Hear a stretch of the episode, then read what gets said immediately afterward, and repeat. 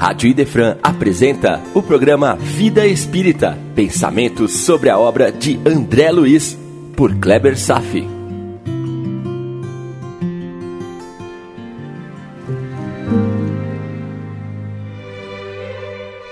Nosso Lar, capítulo 33 Curiosas Observações, parte 1 Nesse capítulo, André Luiz observa seres encarnados transitando no mundo espiritual, bem como a presença de animais e a sua utilidade.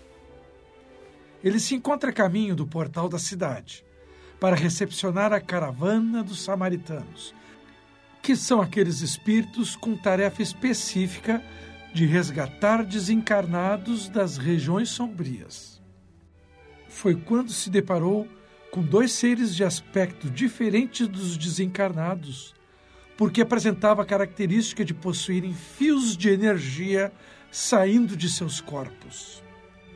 Narcisa veio a explicar que se tratavam de dois espíritos ainda encarnados, provavelmente mais elevados, que estavam participando das atividades junto ao comboio. Na doutrina espírita, estamos nos referindo sobre o capítulo da emancipação da alma, ou seja, da saída da alma de seu corpo físico, entrando no ambiente espiritual, o que acontece em circunstâncias especiais, mas principalmente toda vez quando dormimos. Sabemos que o cérebro humano pode gerar pulsos elétricos e que esses pulsos podem variar em frequência por minuto age como um tipo de marca-passo biológico parecido com o do coração. Essas frequências de ondas elétricas podem definir o estado de atividade em vários níveis, para nos manter acordados, ou em alerta, ou concentrados, ou hipnotizados, ou sonambúlicos, ou dormindo, etc. Há uma grande variação no estado e frequência dessas ondas ao longo do dia. Porém, para ser simples na explicação, uma baixa frequência mantém o cérebro com baixo estímulo, suficiente para produzir o sono. E, ao contrário, uma alta frequência de pulsos elétricos nos mantém acordados. Perceba que não estou dizendo que o cérebro fique inativo em algum momento apenas com mais ou menos estímulos. Cérebro nunca se desliga completamente, enquanto encarnados. Apenas está mais ou menos ativo. Quando menos ativo, dormimos. O corpo dorme. Lembrando sempre que não somos o cérebro, temos um cérebro. Com uma baixa frequência de pulsos, um tipo de sinal se distribui ao longo do corpo biológico, provocando um afrouxamento das ligações do corpo físico com seu perispírito. Então, ocorre um desligamento parcial desses dois corpos.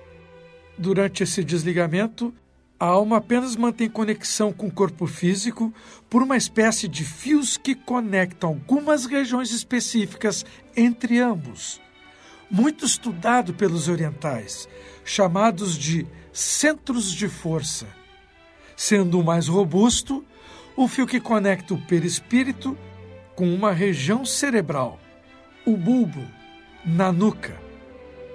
Curiosamente, o bulbo é o responsável pelo controle da respiração e dos batimentos cardíacos, entre outras coisas. E o fio que conecta é conhecido como o cordão de prata, que, aliás, é o último a ser rompido no fenômeno da morte. Ensaiamos, assim, a morte todos os dias, quando nos emancipamos. E como dormimos em média oito horas por dia, poderíamos dizer que passamos 33% da nossa existência vivendo no mundo espiritual. Infelizmente, ou não, o nosso cérebro físico não é sofisticado o suficiente para reter todas as experiências que vivenciamos durante a emancipação da alma, saindo do corpo. Apenas em casos especiais. E hoje vamos estudar mais sobre esse assunto interessantíssimo fazendo uma breve introdução sobre o tema. Vamos nos dirigir para o capítulo 8 do Livro dos Espíritos, Emancipação da Alma, no subtítulo O Sono e os Sonhos, questões 400 a 412. Questão 400. O espírito encarnado permanece de boa vontade no seu corpo físico? Resposta: É o mesmo que se perguntasse ao prisioneiro se ele gosta de estar na prisão.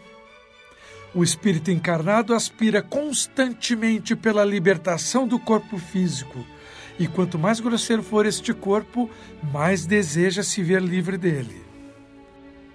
Somos almas algemadas a um corpo. Estamos ligados a ele por laços fluídicos que nos mantêm prisioneiro por determinado tempo. Aspiramos constantemente pela liberdade. O medo de morrer, que quase todo mundo tem, vem do nosso instinto de preservação. Isto é verdade absoluta.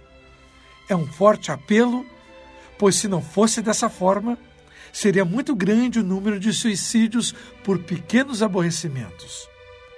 E lembra você que eu já havia comentado sobre outro motivo de temermos a morte pelo fato de já termos morrido diversas vezes e de forma dolorosa. E guardamos essas recordações de forma intuitiva, na forma de temor da morte. Seguindo o raciocínio sobre o suicídio, não é tirando a própria vida que acontecerá a libertação. Ao contrário, só vai piorar a situação espiritual de quem o faz. A literatura espírita é farta de exemplos de quem tirou a própria vida física e multiplicou seus padecimentos do plano espiritual, além de ter que reencarnar em futuro breve com cargas muito mais pesadas que antes, comparada à vida pregressa. Existem vários tipos de cárceres na vida corpórea, e a dor é um deles, e dos mais pesados. Se perguntarmos a alguém que está sofrendo se quer ficar livre dos padecimentos impostos pela vida física, livre dos seus infortúnios, certamente que a resposta será afirmativa. Quanto mais grosseiro é o corpo, mais depressa a alma deseja voar para sua liberdade. Não apenas nossos instintos de preservação ajudam a nos conservar vivos no corpo, mas também, em momentos cruciantes da vida, ainda contamos com silenciosos conselhos de nossos guias espirituais, sempre ativos, nos intuindo a suportar os padecimentos com paciência até o fim. Não percebemos as ações instintivas de autopreservação e nem as forças influenciadoras ocultas sobre a nossa consciência no dia a dia. Mas acontece que, de certa forma, é preciso que os encarnados façam força para ficar o mais que puderem em seus corpos. Você nunca havia pensado nessas circunstâncias que nos fixam o corpo físico? Releia a pergunta 400 e medite mais. Em comparação com o espírito livre, a reencarnação se compara ao sono da alma, mas no final, fixar-se ao seu corpo depende muito mais das forças de coerção dos instintos e do estado moral despertado da mesma em aceitar as boas sugestões dos guias espíritos amigos. Vamos em frente. Questão 401. Durante o sono, a alma repousa da mesma forma que o corpo físico? Resposta: não. O espírito jamais fica inativo. Durante o sono, as ligações que o prendem ao corpo físico se afrouxam e ele se lança no mundo espiritual, onde vai se encontrar em relação mais direta com os outros espíritos. De fato, a questão 401 poderia se desdobrar num incontável número de possibilidades que são mostrados ao longo da vasta literatura espírita. Mas, como regra, durante o sono do corpo, o espírito fica mais livre. Com o corpo em descanso para o necessário restabelecimento, os laços com o perispírito se afrouxam e a alma se lança no mundo espiritual. o espírito não fica inativo. Ele encontra liberdade parcial pelo sono e nessas saídas encontramos nossos companheiros fora da carne e travamos conversações com eles acerca dos assuntos que nos convém falar e ouvir. Considere que enquanto o corpo descansa, a alma trabalha. E enquanto o corpo trabalha, a alma ainda se mantém trabalhando. O espírito jamais é inativo. Mas atenção: o espírito, o desencarnado que não tem certa evolução moral, também necessita de descanso. Em um estado semelhante ao sono dos homens. E também sonham, buscando novas energias para seus vários corpos espirituais. E isso veremos acontecer com André Luiz Ainda neste livro, a alma durante o sono fica presa por um cordão fluídico pela qual as energias superiores descem para ajudar a restabelecer o campo fisiológico. Nada fica inativo no mundo. Mas quem não se libertou do ódio, do orgulho, do egoísmo e de outros padrões inferiores de vibração, mesmo dormindo muitas horas, não obtém o devido descanso, o repouso reparador. Portanto, qualidades morais, tranquilidade e paz em vida também são fatores para restabelecimento e manutenção da saúde física. Por isso, um bom preparo antes de dormir também se torna vital. Uma boa prece, leituras edificantes, pensamentos sadios conversações elevadas são favoráveis à nossa libertação espiritual, visto que durante o sono poderemos atrair as boas fontes de relacionamentos desejáveis para a nossa reorganização diária. Então, a alma não repousa, mas pode preparar ou não um bom caminho para o descanso do corpo. Questão 402. Como podemos avaliar a liberdade do espírito durante o sono? Resposta: Podemos avaliar pelos sonhos. Quando o corpo repousa, o espírito, por estar separado deste, tem mais faculdades disponíveis do que quando está acordado. Lembra-se do passado e algumas vezes pode prever o futuro. Adquire mais autonomia e pode comunicar-se com outros espíritos, seja da Terra ou de outros mundos. Dizemos frequentemente: tive um sonho esquisito, um sonho horrível, mas que nada teve de verdade. É um engano, pois com frequência é uma lembrança que você teve dos lugares e das coisas que viu ou que verá numa outra existência ou numa outra ocasião. Com o corpo adormecido, o espírito procura se afastar e vai investigar o passado e o futuro. Pobres homens, como conhecem poucos fenômenos mais simples da vida. Julgam saber muito e se embaraçam com as coisas mais simples, como responder a estas perguntas que todas as crianças formulam: O que fazemos quando dormimos? O que são os sonhos? e vocês nada respondem. Durante o sono, a alma liberta-se parcialmente do corpo. Quando dorme, o homem encontra-se momentaneamente no estado em que ficará definitivamente depois que morre. Os espíritos que, desencarnando, logo se desligam do corpo, são espíritos que, quando dormem, têm um sono consciente. Que bela frase! Espíritos que, desencarnando, logo se desligam do corpo, são aqueles que, quando dormem, têm um sono consciente. Procura a companhia daqueles que lhes são superiores. Com estes viajam, conversam e se instruem.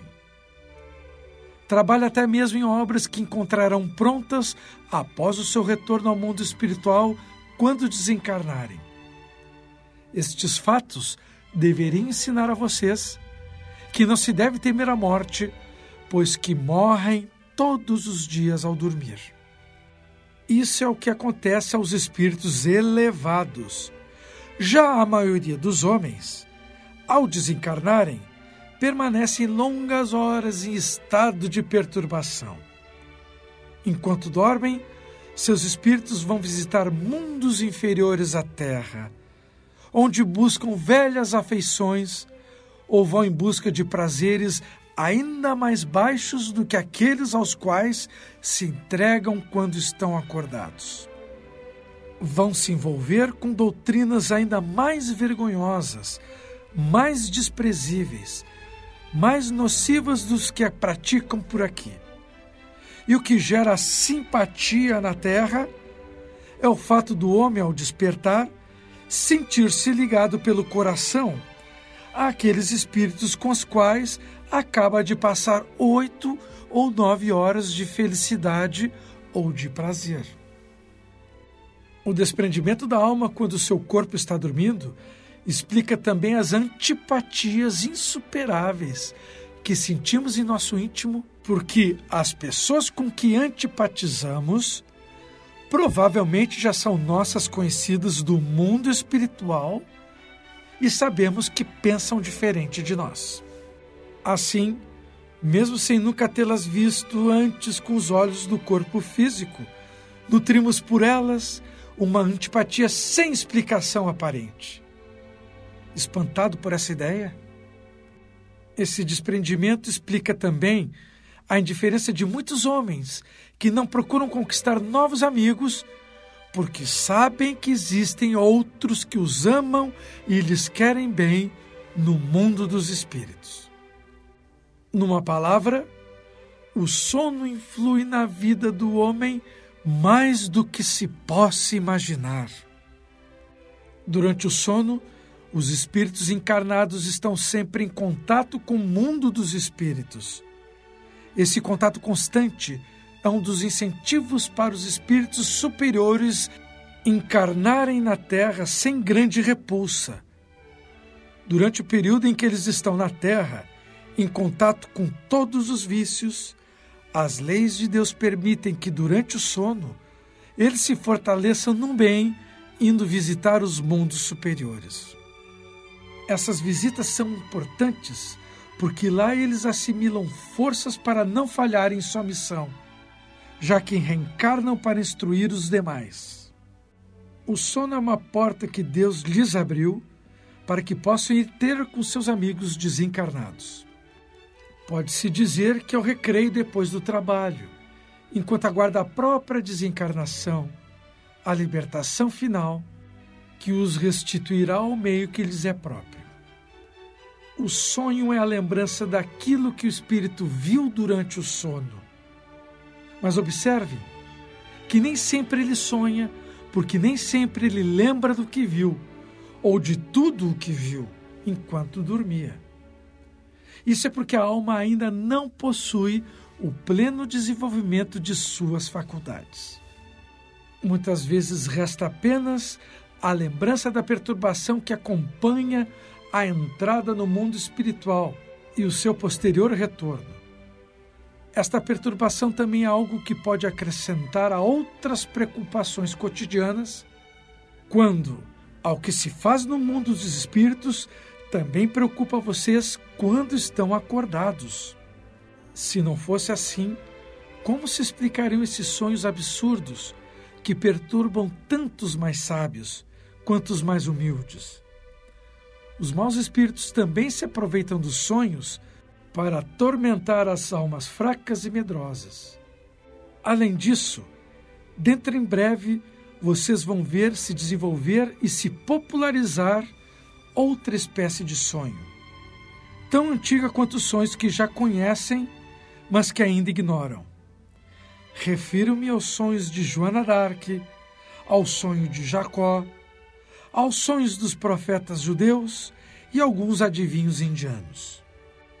Esse tipo de sonho é a lembrança que a alma guarda quando está quase inteiramente desligada do corpo é a recordação dessa segunda vida da qual ainda há pouco eu falava, ou seja, da vida no mundo espiritual.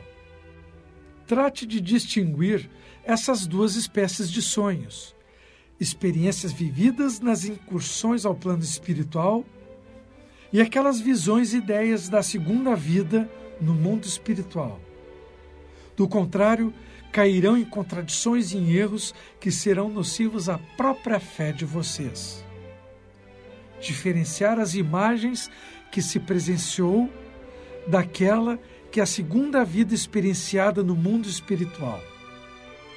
Essa, meu irmão, foi uma longa e esclarecedora resposta dos espíritos superiores a todos nós.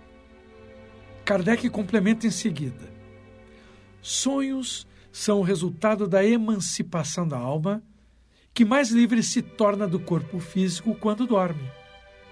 Ela se desprende e tem uma espécie de clarividência indefinida, que se estende aos lugares mais distantes ou que jamais viu, e até mesmo a outros mundos. Com a alma separada do corpo, afloram lembranças de acontecimentos ocorridos na existência ou em existências anteriores. Perceba quantas possibilidades de interpretação dos sonhos. As extravagâncias das imagens em relação ao que se passa ou se passou em mundos desconhecidos, misturadas com as coisas que se passam na Terra, é que formam esses conjuntos estranhos e confusos, que parecem não ter nenhum sentido ou ligação entre si.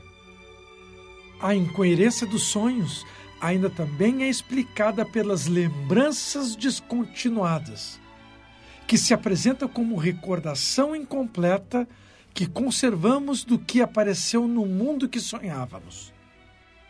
É como se numa narração se retirassem frases ou trechos ao acaso. As frases restantes reunidas depois, nenhuma teriam significação racional. Só para fixar, os sonhos estranhos podem ser gerados por duas causas. Primeiro, pela mistura entre imagens que acontecem na espiritualidade e na Terra. E segundo, pela descontinuidade das vivências que, quando o cérebro tenta reunir, apenas o faz por uma sequência de fragmentos. A alma, durante o sono, tem mais liberdade e bem mais do que se imagina. Fica mais livre, presa somente pelo cordão de prata. A alma se encontra perfeitamente presa ao corpo. O que segura a alma ao corpo físico é o medo da morte, que se manifesta pelo instinto de conservação o instinto de conservação como o fator mais importante que nos asseguram a vida. Em nossa fase evolutiva, o sono é um desdobramento inconsciente que apenas deixa leves lembranças do ocorrido. Porém, a qualidade deste mesmo sono pode progredir, de tal forma que poderemos atestar uma viagem astral consciente. Esta liberdade advém de propriedades físicas, mas também de treinamento e merecimento. Os sonhos são o início de muitos segredos da vida espiritual. Sonhar é dar notícias de algo que existe no mundo dos espíritos. Mas em muitos casos, os sonhos também são produtos de pensamentos acumulados processos fisiológicos naturais que liberam imagens anárquicas enquanto o espírito se encontra fora do corpo. Nem tudo, portanto, é experiência espiritual. Captou esse detalhe? Mas haverá um dia que a experiência comum será a viagem astral consciente, de cuja capacidade eram dotados os grandes místicos, sábios e profetas. O espírito mais livre tem maiores possibilidades durante o sono de ser um viajante consciente no imensurável campo da espiritualidade. É sobre isso, a segunda vida na espiritualidade, que os espíritos estão nos falando. Será o nosso futuro. Questão 403. Por que nem sempre nos lembramos dos sonhos? Resposta: o que você chama de sono é apenas o repouso do corpo, pois o espírito está sempre em atividade. Durante o sono, o espírito recobra um pouco de sua liberdade e se corresponde com que eles são queridos neste mundo ou em outros. Mas como o corpo é constituído de matéria densa, dificilmente esse corpo consegue reter as impressões que o espírito recebeu enquanto estava no mundo espiritual. Isso acontece porque a alma, quando está em liberdade, não recebe estas impressões pelos órgãos corporais, e sim pelo perispírito. A alma, no seu estado mais livre durante o sono, nem sempre pode trazer tudo o que você ouve para a matéria. Quando o espírito volta ao corpo, ocorre uma espécie de filtragem das lembranças do que ocorreu no mundo espiritual. O cérebro é um órgão restrito e não consegue assimilar e fixar todas as experiências que vivemos no mundo espiritual. Afinal, você não é o seu cérebro, mas apenas tem um cérebro, como já dissemos muitas vezes. Mas um detalhe importantíssimo é que esses acontecimentos não são apagados da memória. A sede da memória continua sendo a alma. Essas lembranças ficam gravadas no fundo da consciência e podem vir à tona quando necessário, em forma de imagens simbólicas ou intuições. O cérebro não tem capacidade de conviver em dois mundos. Se nos lembrássemos de todo o ocorrido no mundo dos sonhos, ele não iria suportar essa carga de impressões e todo esse fluxo de estímulos perturbaria a vida da matéria. Há descrições que em outros mundos mais evoluídos, o espírito sendo mais elevado, pode trazer quase toda a impressão do mundo espiritual para a sua vida física sem perda das suas atividades. Mas isso em mundos mais elevados. Pense no seguinte: imagina se fôssemos nos lembrar de todos os sonhos que se passam durante seis ou mais horas de descanso no corpo. E as outras horas que devemos trabalhar, como ficariam? Pense na tremenda sobrecarga ainda não temos a capacidade de suportar o impacto do turbilhão de pensamentos contínuos nas 24 horas. A natureza é comedida em tudo o que existe. Ela não se esquece de filtrar as recordações, deixando somente o que precisamos para a nossa alegria ou para as nossas lições. Por hoje era isto. Seguiremos no próximo encontro. Desejo paz a todos e até breve.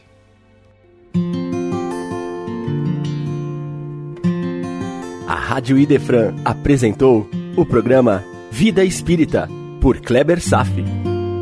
Todas as terças e quintas, às nove da manhã. Programa Vida Espírita